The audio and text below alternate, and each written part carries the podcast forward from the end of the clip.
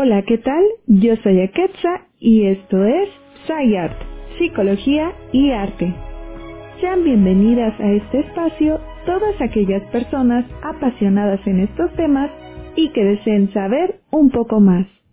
En este primer podcast te quiero compartir un interesante ensayo del reconocido psiquiatra y fundador de la logoterapia, Víctor Frank, donde nos invita a reflexionar sobre la importancia de hacernos conscientes de una de las más preciadas libertades que podemos tener como seres humanos, nuestra capacidad de elegir la actitud que asumiremos frente a los retos y experiencias de nuestra vida. Vamos a escucharlo. No eres tú, soy yo. ¿Quién te hace sufrir? ¿Quién te rompe el corazón? ¿Quién te lastima? ¿Quién te roba la felicidad o te quita la tranquilidad? ¿Quién controla tu vida? ¿Tus padres? ¿Tu pareja? ¿Un antiguo amor? ¿Tu suegra? ¿Tu jefe? Podrías armar toda una lista de sospechosos o culpables. Probablemente sea lo más fácil. De hecho, solo es cuestión de pensar un poco e ir nombrando a todas aquellas personas que no te han dado lo que te mereces, te han tratado mal o simplemente te han ido de tu vida, dejándote con un profundo dolor que hasta el día de hoy no entiendes. Pero sabes, no necesitas buscar nombres. La respuesta es más sencilla de lo que parece, y es que nadie te hace sufrir. Te rompe el corazón, te daña o te quita la paz. Nadie tiene la capacidad, al menos que tú lo permitas.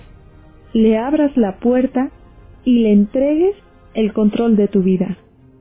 Llegar a pensar con ese nivel de conciencia puede ser un gran reto, pero no es tan complicado como parece. Se vuelve mucho más sencillo cuando comprendemos que lo que está en juego es nuestra propia felicidad y definitivamente el peor lugar para colocarla es en la mente del otro, en sus pensamientos, comentarios o decisiones.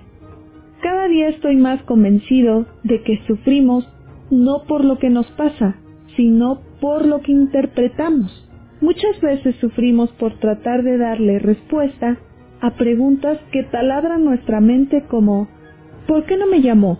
¿No piensa buscarme? ¿Por qué no me dijo lo que yo quería escuchar? ¿Por qué hizo lo que más me molesta? ¿Por qué se me quedó viendo feo? Y muchas otras que por razones de espacio voy a omitir. Si lo quisieras ver de forma más gráfica, es como si nos estuviéramos haciendo vudú voluntariamente, clavándonos las agujas cada vez que un tercero hace o deja de hacer algo que nos incomoda. Lo más curioso e injusto del asunto es que la gran mayoría de las personas que nos lastimaron siguen sus vidas como si nada hubiera pasado. Algunas inclusive ni se llegan a enterar de todo el teatro que estamos viviendo en nuestra mente. Un claro ejemplo de la enorme dependencia que podemos llegar a tener con otra persona es cuando hace algunos años una paciente me dijo, necesito que mi pareja me diga que me quiere, aunque yo sepa que eso es mentira. Solo quiero escucharlo de su boca y que me visite de vez en cuando, aunque yo sé que tiene otra familia. Te lo prometo que ya con eso puedo ser feliz y me conformo. Pero si no lo hace, siento que me muero. Yo me quedé impresionado. ¿Realmente esa será la auténtica felicidad? ¿No será un martirio constante que alguien se la pase decidiendo nuestro estado de ánimo y bienestar? ¿Querer obligar a otra persona a sentir lo que nos siente? ¿No será un calvario voluntario para nosotros? No podemos pasar la vida cediendo el poder a alguien más porque terminamos dependiendo de elecciones de otros, convertidos en marionetas de sus pensamientos y acciones. Las frases que normalmente se dicen los enamorados como mi amor, me haces tan feliz. Sin ti me muero. No puedo pasar la vida sin ti. Son completamente irreales y falsas.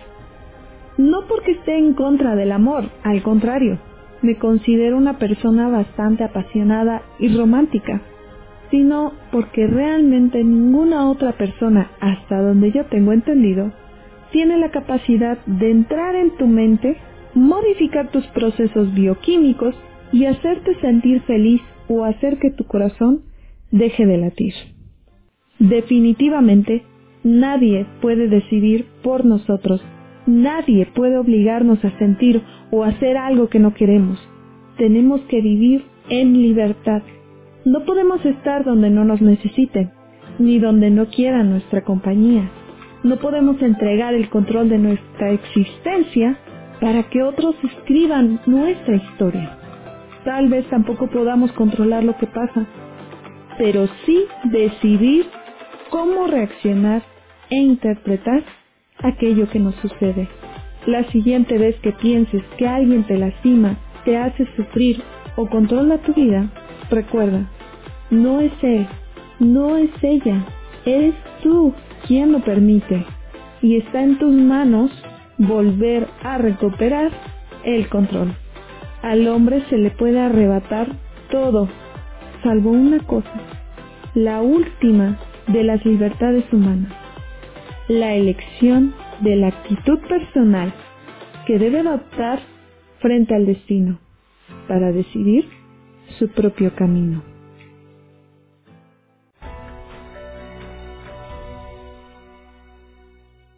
¿Qué te pareció el ensayo? ¿Consideras que sigue vigente? Recuerda que siempre estamos a tiempo de tomar la decisión de a quién entregar el tintero de nuestra historia.